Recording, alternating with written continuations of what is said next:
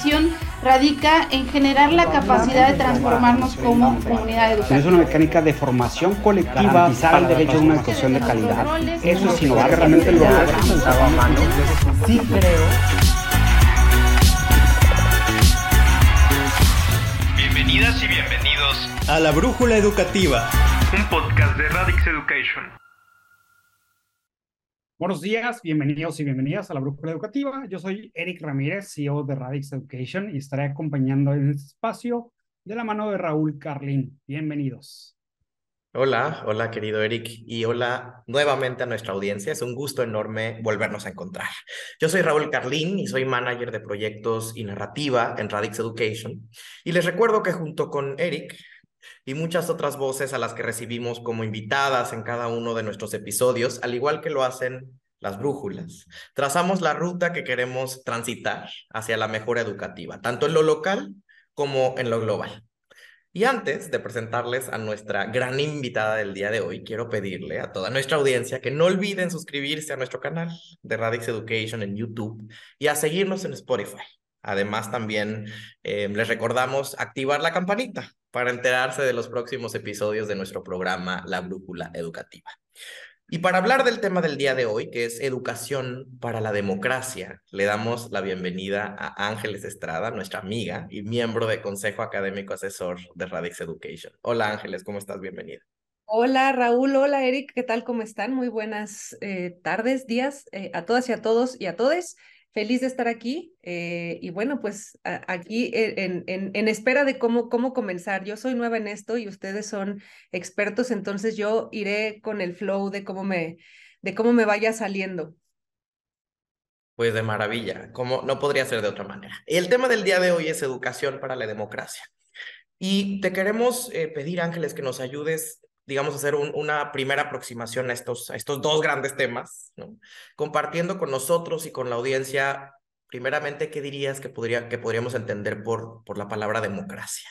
¿Qué nos dices? Esa es una, esa es una muy, muy buena pregunta, este, Raúl, que parece que además es como una pregunta así como de, de primero de primaria, pero el concepto de democracia ha tenido unas modificaciones a lo largo de la historia realmente importantes. Entonces, si nos vamos como al elemento fundamental del concepto de democracia, pues es el gobierno del pueblo, ¿no? Eh, ¿Y quién es el pueblo? Pues como es casi como de quién es la iglesia, pues todos somos la iglesia y todos somos el pueblo, incluidos los que gobiernan, este, los que no, los que son parte de los poderes, este, todo el mundo se considera eh, pueblo, ¿no? Para esos efectos. Ahora, originalmente ese era el, el pues digamos, el, la base del concepto de democracia. ¿Y de qué se trataba esto como una forma de gobierno? Pues es que quien gobierne venga del pueblo, venga seleccionado por el pueblo. Y bueno, a partir de eso decimos, bueno, ¿cuántos del pueblo? Pues por la mayoría, ¿no? Pues ok, ¿y qué tipo de mayoría? Mayoría absoluta, mayor, mayoría relativa. Y así se han ido definiendo los alcances del, del, concepto de democracia. Eh, hasta hace algunos, eh, yo creo que algunos 20, 30 años, el concepto de democracia seguía eh, incorporando solamente la parte relacionada con el voto de las mayorías. Y así lo entendemos, eh, yo creo que todos y, todas y todes lo entendemos como ese, ese elemento en donde si votan 50 más uno, ¿no? Entonces, sobre ese concepto de democracia es como hemos venido desarrollando nosotros esa, esa eh, experiencia de gobierno democrático. Sin embargo, como les decía, ha ido evolucionando el, el concepto de democracia, ya no es nada más que vote la mayoría, Ahora es que un gobierno democrático exige eso, pero también exige, número uno, que se respeten los derechos fundamentales. Eh, ¿Cuáles son esos derechos fundamentales? Bueno, pues todos los derechos incorporados en tratados internacionales y en legislación nacional que le dan protección básica a todas y a todas las personas, a todos y a todas y a todes. Eh, Adicionalmente a eso, bueno, que el, eh, el, respeto a, la, a, la, a, los derechos fundamentales trae aparejado también otra serie de hechos que van vinculados, por ejemplo, al Estado de Derecho. Entonces, podemos vivir en una democracia, ¿no? Porque se eligió democráticamente por mayoría a una persona, pero no existen instituciones, no existen eh, eh, poderes, no existen contrapesos, pues entonces no, no vivimos en una democracia, ¿no? Y, así, a lo largo del tiempo, se ha ido incorporando o se ha ido eh, extendiendo el, concepto de democracia. Actualmente, eh, lo, supongo que lo vamos a ir viendo, pero actualmente el concepto de democracia está en un momento de crisis absoluta, porque estamos viendo cómo hay gobiernos autocráticos el, elegidos democráticamente. Hemos visto cómo eh, la propia democracia, la democracia, lo, comentábamos hace poco, Raúl, la democracia ya no se muere por regímenes autocráticos o regímenes que están, digamos, eh, eh, relacionados con que un puñado de gente selecciona a esas personas, sino que ahora las democracias se mueren por la propia democracia. Entonces, es un, es un momento, por el propio ejercicio democrático, se puede determinar que una democracia se termine. Entonces, estamos en un momento de profunda crisis, ¿no? Ante, ante, el, ante el cual mucha gente eh, decimos, bueno, pues eh, hasta que no tengamos una cosa mejor, hasta que no inventemos una forma de gobierno mejor a la democracia, la democracia sigue siendo el parámetro de gobierno más eh, garantista, eh, más amplio y en el que más posibilidades de crecimiento político, ciudadano, económico tenemos. Yo hasta ahí lo dejaría. Gracias, muchas gracias Ángeles por esta primera aproximación que nos da un gran panorama. Efectivamente, creo que en este episodio partimos de que la democracia es un valor ideal y un sistema que queremos seguir promoviendo. Y Ángeles, en resumen, yo creo que nos dice dos cosas. La democracia en su definición mínima se refiere a su propia etimología. La palabra democracia proviene de demos, que significa pueblo, y cracia, que significa, o kratos, que significa gobierno la clásica definición del gobierno del pueblo, por el pueblo y para el pueblo. Esa es la definición mínima. Pero como bien ha dicho Ángeles en el último siglo y en las últimas décadas, esa definición mínima se ha ido expandiendo. Y ahora la democracia ya no es solo entendida como el gobierno de las mayorías, sino eh, que está atravesada por muchos otros conceptos importantísimos los derechos humanos, la transparencia, la rendición de cuentas, los pesos y los contrapesos, etcétera. Y vamos a abordar esto un poco más adelante, pero yo quisiera preguntarte, Eric, ahora, ¿por qué eh, todos estos conceptos deberían ser relevantes o son tangenciales también con el de la educación? ¿Cómo estas dos cosas se intersectan? Creo que algo muy importante que Ángeles menciona es que de repente se nos olvida, ¿no? Pensamos que democracia es simplemente el gobierno y su mecánica de actuación con todos los que somos miembros del pueblo, y Ángeles nos recuerda que no, democracia es cuando todos somos pueblo y cuando todos participamos en esto, ¿no? Eh, también algo importante que, que Ángeles menciona es que el voto de las mayorías, ¿no? Cómo la democracia solamente va a ver las mayorías y sin embargo también democracia, a ver los derechos fundamentales también de las minorías que de repente no son representadas por una mayoría, ¿no? O una aceptación de la mayoría. Eh, me gusta mucho que Ángeles usa el término de todas, todas, este, para referirse a todos, este, y esto tiene que ver con esta parte democrática también, ¿no? O sea, cómo personas que se identifican de otra forma las podemos ser incluyentes dentro de las mecánicas de participación y toma de decisiones para todos. Eh, algo también muy importante que, que, maneja Ángeles, y creo que por eso vamos a tocar el tema de democracia y educación, es esta crisis. Eh, me, me, me, gustó mucho el término y me, me, causó mucho shock el término, ¿no? Autocracia por democracia. Eh, es algo, wow, o sea, eh, muy cierto, está pasando a nivel global. Eh, y lo que decía Ángeles, ¿no? Sin embargo, la democracia es una base, que la hemos ido desconfigurando, somos humanos y nos gusta meterle diferentes cosas, pero llegar a esta parte de autocracia por democracia, qué terrible, qué fuerte, y pues veamos cómo la educación pudiera cambiar esta parte de la democracia o fortalecer no fortalecer esta parte de la democracia, sino realmente hacer una democracia para todos, ¿no? Pero adelante, continuamos, Raúl.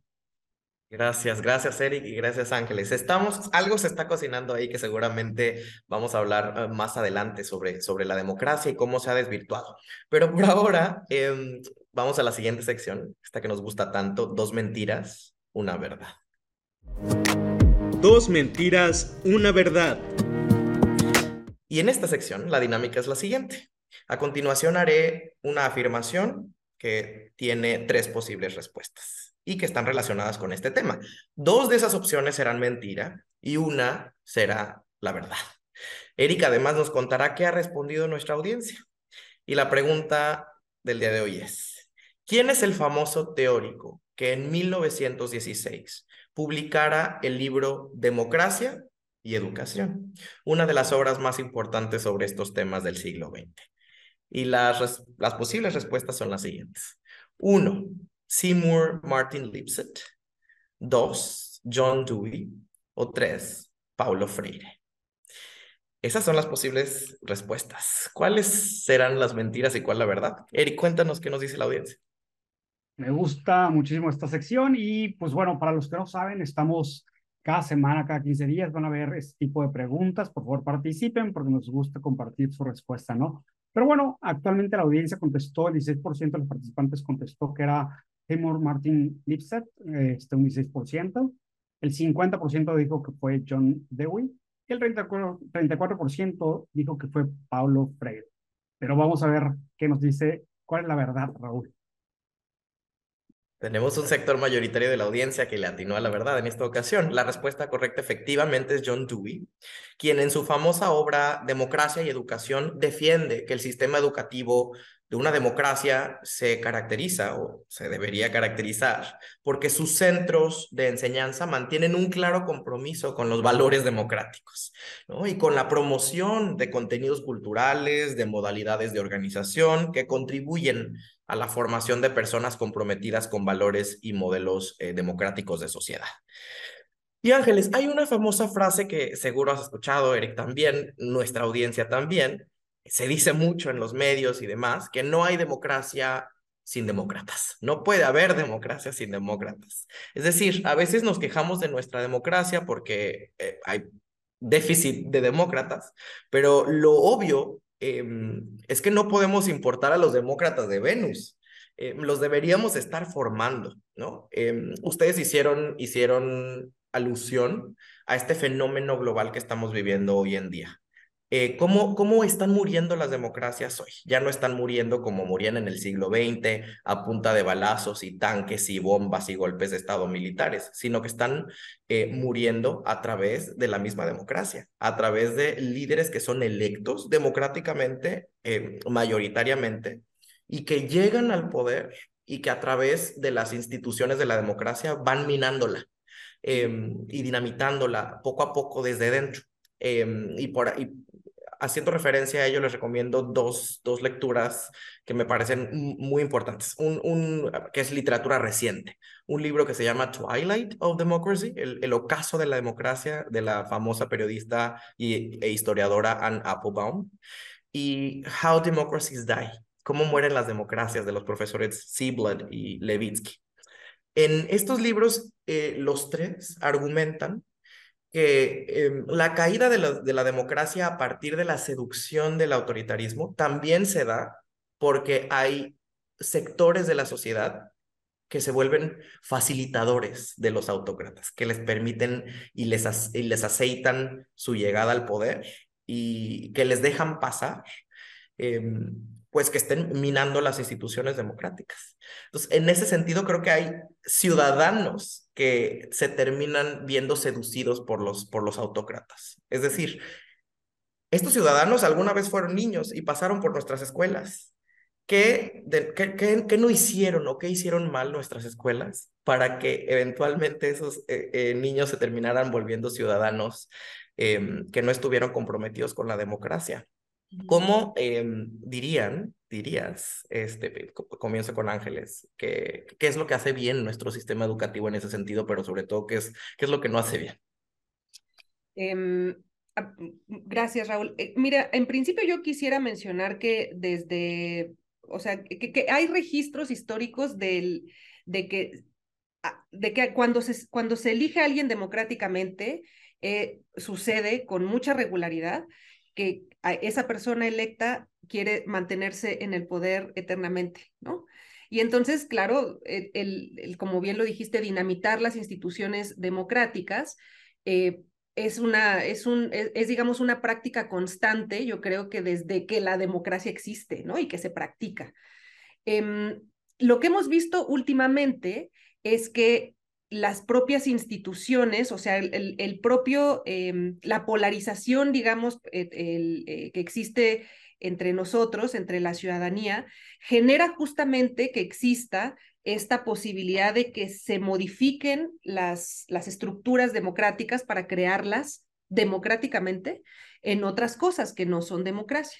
Entonces, ¿puede haber una democracia sin demócratas? Pues en el papel no, en el papel no, pero en la práctica sí, y, y vemos muchas, ¿no? En, en, en, en práctica. Em, no vamos a decir, por ejemplo, que la administración de, de em, ¿cómo se me fue a olvidar el nombre de este señor? ¿Quién estaba antes de Biden? Eh, de Trump. ¿cómo? No vamos a decir que la administración de Trump era una administración democrática.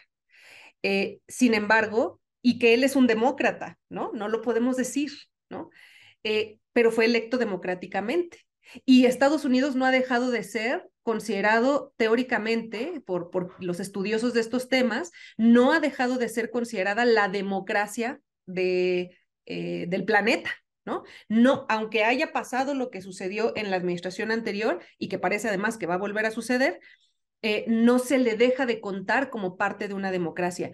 En México, el periodo del priismo se consideró democracia, ¿no? A pesar de, ¿y por qué? Pues porque había partidos, sí había partidos eh, había candidatos y había votaciones. Entonces, extrañamente siempre ganaba el PRI, ¿no? Pero, pero ese régimen que para muchos de nosotros es hasta considerado, puede ser como una dictadura, ¿no? O una dicta blanda, pero, pero aún así, con todas esas características, teóricamente seguía siendo considerado una democracia, aunque no fuera así.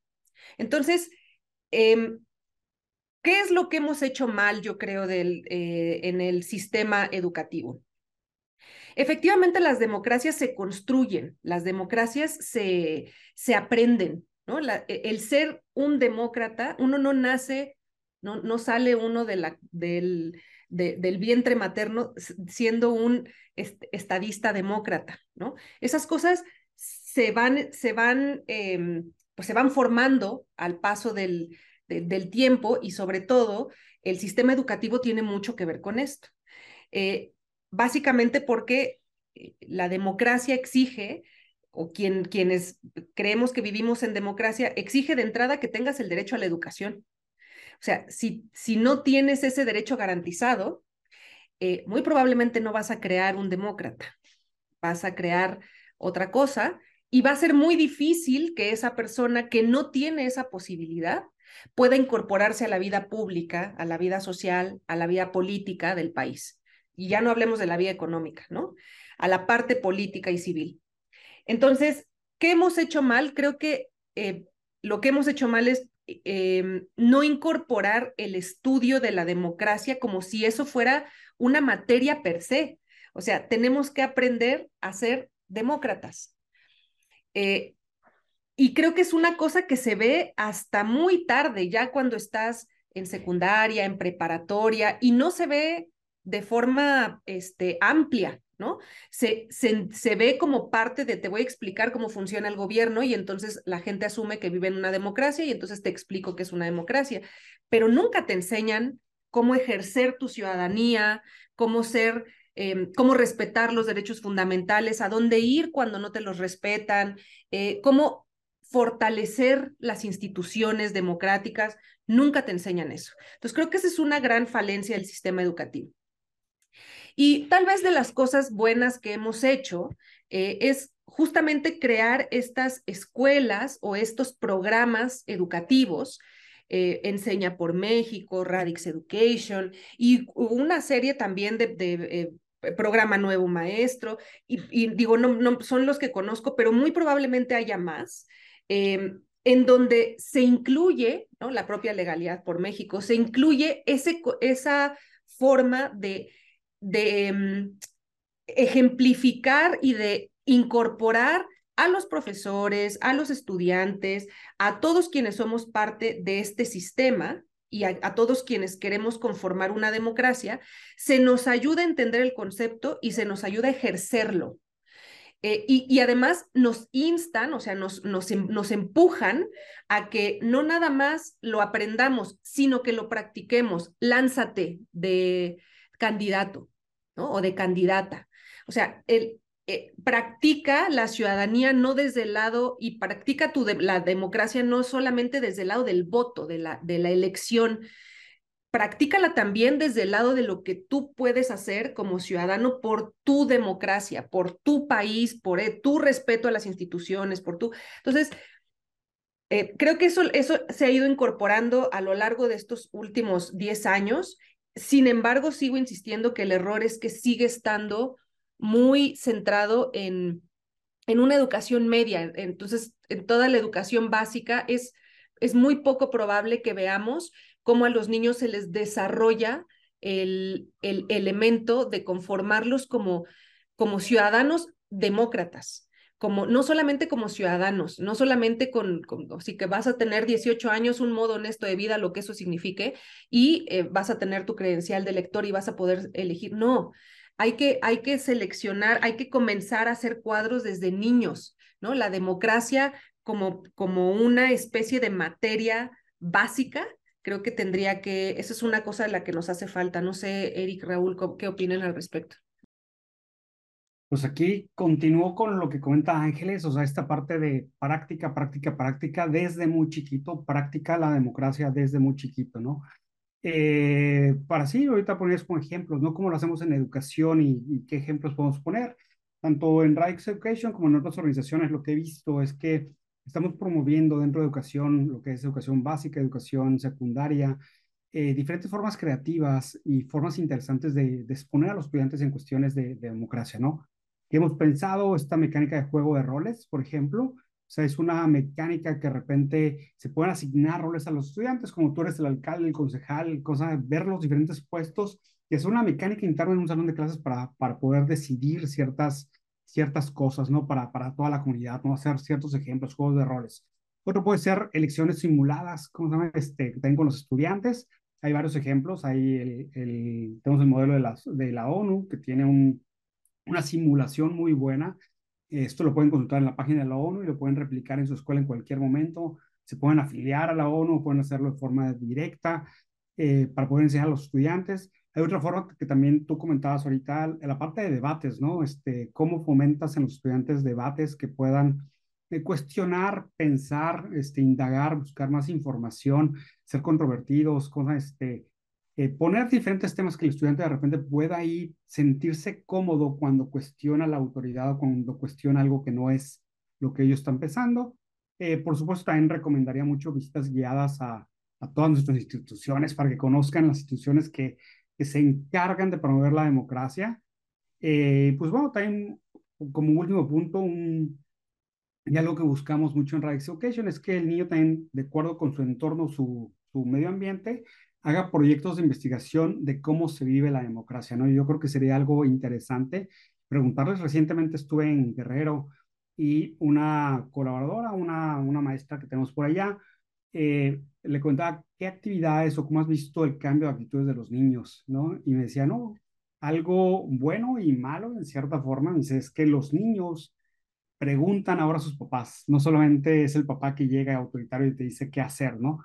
El niño le pregunta, oye, papá, esa es la mejor forma de hacer esto, oye, papá, ¿por qué? Oye, entra una mecánica de conversación y eso es moverte de una mecánica simplemente de, lo que los adultos decimos que está bien a hacer una mecánica explicativa de qué puede estar bien, ¿no? Eh, y es una mecánica de fomentar formas de pensar en democracia desde muy chiquito, en tu casa, en tu salón de clases, en tu vida cotidiana, ¿no? Ángeles creo que detona muy, buenas cosas para, para comenzar a pensar en democracia en la educación, qué no está funcionando y cómo de repente estamos llegando muy tarde a pensar en democracia, que democracia se enseñe, se puede decir que eh, ya cuando estás en la universidad, ¿no? Es como enseñar a los papás a cómo cómo ser padres una vez que tienen hijos, y no desde antes, ¿no? Entonces, muy buenas ideas, Ángeles. Gracias. Gracias a los dos. Yo, yo nada más retomo uno de los cómo que me encanta que Erika haya puesto sobre la mesa para desde la educación de manera muy puntual en el aula el día de mañana podemos comenzar a hacer con los niños, con las niñas y los adolescentes. Pero retomo el tema de los debates, ya, me, ya, ya, ya, lo, ya lo ponía sobre la mesa Eric como un cómo. Y también retomo lo que hace un momento Ángeles ejemplificó utilizando el caso eh, de Estados Unidos, por ejemplo, ¿no? Creo que en el ejemplo de Estados Unidos, eh, sí había una tentación, digamos, autoritaria. Sin embargo, también hubo muchos ciudadanos dispuestos a defender su democracia y yo y, y, que salieron a la calle y, exigieron sus derechos.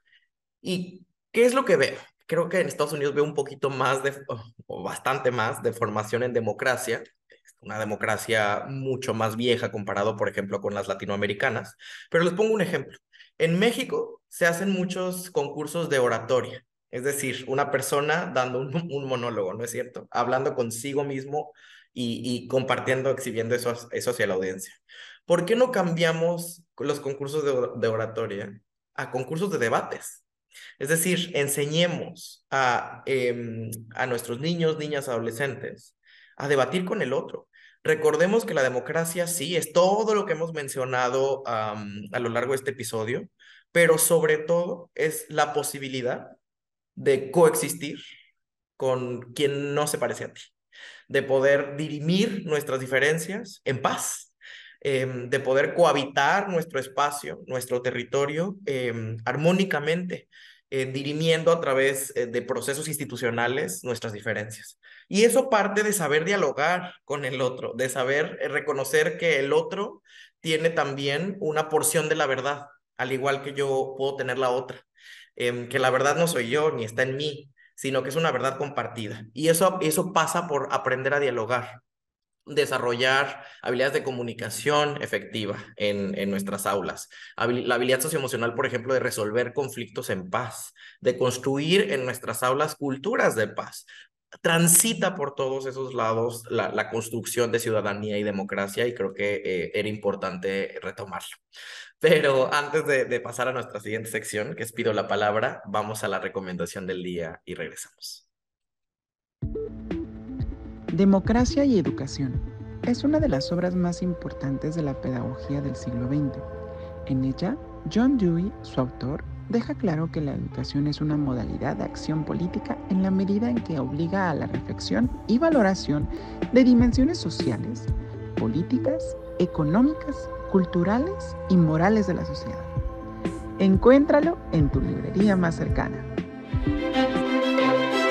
Pido la palabra. Y bien, pido la palabra. ¿De qué trata esta sección?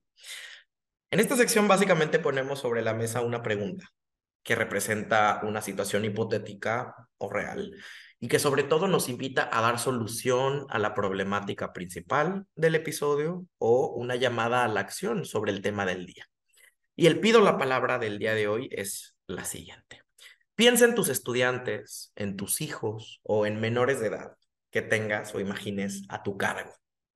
Menciona tres cosas concretas que le enseñarías para que aprenda a ser un buen ciudadano. Y me encanta que la audiencia también contestó este pido la palabra del día de hoy y Eric nos va a compartir qué nos dicen. Claro que sí, Raúl. Eh, tenemos varias respuestas. Por ejemplo, Mermer nos comparte que eh, más civismo, más eh, desarrollo de habilidades emocionales, psicología, pero también tenemos a Adventure Bruns que dice enseñaría diferente entre ética y moral para promover democracia. Este también dice cuestiones de cultura de la legalidad y ciudadanía global. Y Garzón propone empatía, civismo y diversidad como mecánicas para promover la democracia dentro del salón de clases. En esta parte de cultura de la legalidad, pues tenemos aquí a la experta Ángeles Estrada, y de hecho creó un programa de cultura de la legalidad. Eh, y es buenísimo. Cuéntanos un poquito de eso también, Ángeles, que se nos está pasando. Adelante. Muchas gracias. Sí, el, el proyecto de cultura de la legalidad, que, que además surgió de Enseña por México, eh, como necesidad ante, ante cuestiones muy específicas que, nos, que nos, en ese momento nos requerían los, los PEM, ¿no? Que, que vivían situaciones de mucha eh, incertidumbre relacionada con el respeto a los derechos fundamentales y a la legalidad específicamente en varias eh, comunidades en las que trabajaban. Entonces, con base en esos, en esos requerimientos específicos es que desarrollamos un proyecto, un programa de cultura de la legalidad que funcionó por, por yo creo que por unos tres, cuatro años y que creo que se sigue implementando de alguna forma en, en Enseña por México. Y mm, la idea era darle herramientas primero a los PEM y luego a los, a los profesionales de enseña por México y luego que ellos a su vez los transmitieran a los profesores y a las profesoras de sus, de sus escuelas y luego ya en conjunto se les transmitiera a los estudiantes herramientas de cómo ante situaciones de ilegalidad podías reaccionar no solamente para tomar una decisión, una decisión relacionada con el beneficio que le puede traer a tu comunidad tomar o no o, realizar o no un acto de ilegalidad, sino también eh, actividades muy específicas, ¿no? Como justamente practicar la ciudadanía o eh, eh, tomar decisiones de acuerdo a la mayoría, ¿no? Democráticamente. Em, y, y se hicieron muchos proyectos en primarias, secundarias, preparatorias, muchos muy, muy exitosos, que además fueron incorporados luego a las propias escuelas como parte del, de los proyectos escolares.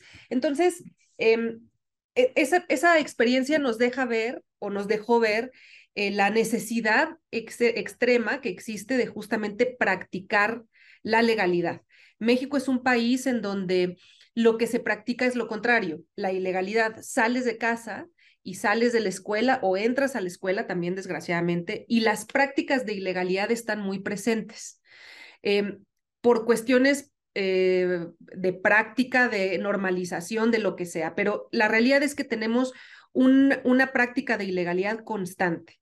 Entonces, poder romper ese, em, y funcionamos, ¿no? En ese sistema de ilegalidad, poder romper ese sistema eh, se, puede lograr a través de la práctica, se puede lograr a través del desarrollo de proyectos, del desarrollo de acuerdos, del desarrollo de normas, pero normas que estén relacionadas con la realidad de las personas, porque lo que sucede muchas veces es que las, hay muchas normas en el país, empezando por la Constitución, que tiene un montón de reglas que son de imposible cumplimiento, porque la realidad que se vive en el país es tan diversa y las necesidades son tan diversas que una sola norma no puede cubrir la necesidad de todas, de todos y de todes. Entonces, lo que estos proyectos hacían es cómo, cómo desde la propia em, comunidad se desarrollan las normas y los acuerdos de legalidad.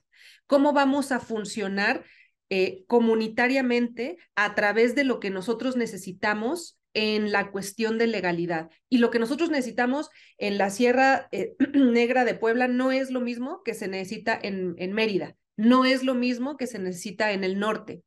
Y probablemente eso esté también relacionado con la forma en la que entendemos la democracia. ¿eh? probablemente esa, esa, esas realidades también tan diversas eh, le pongan contenido a cómo es que las personas vamos entendiendo el concepto de democracia y cómo lo vamos practicando. Y por eso puede que haya tanta em, diversidad en esto.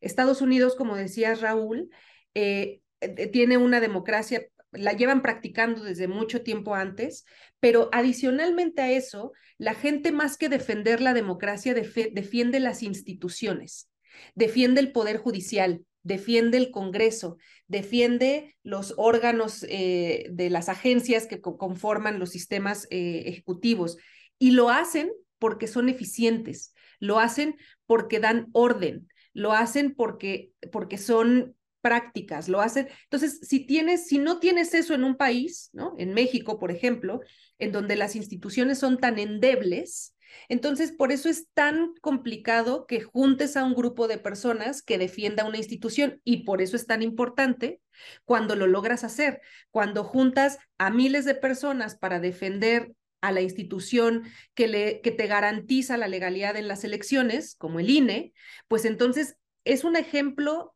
clarísimo de cómo es que nuestro concepto de democracia se está extendiendo al respeto a las instituciones, pero a la defensa de las mismas también.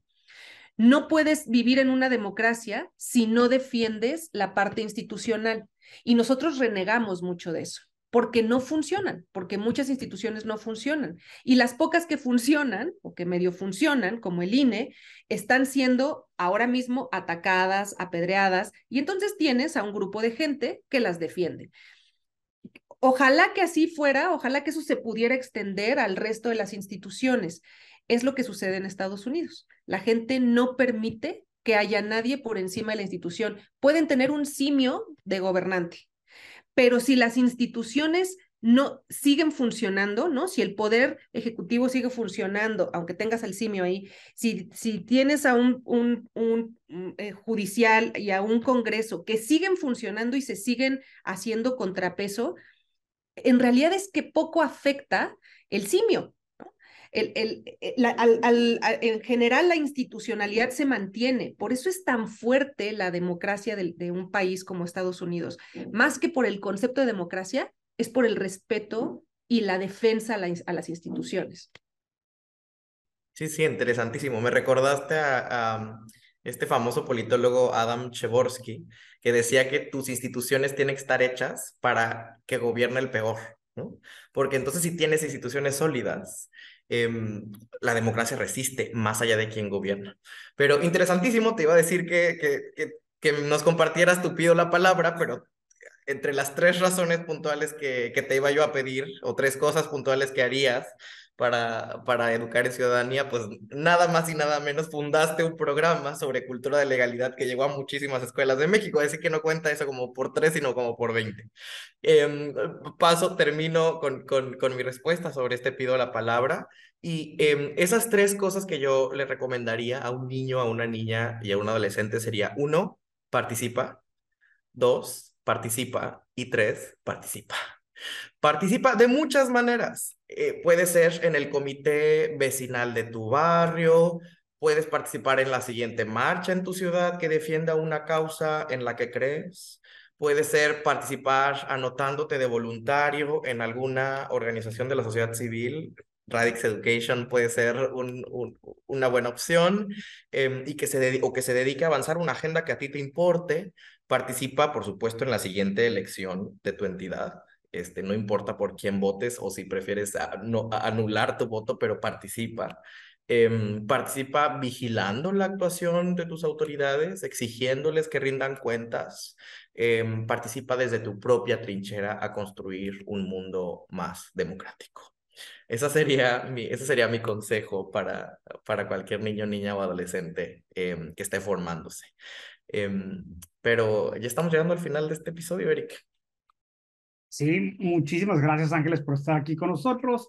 Como dice Raúl, los invitamos a ir participando en, para desarrollar la democracia, para desarrollar muchas habilidades con todos nosotros.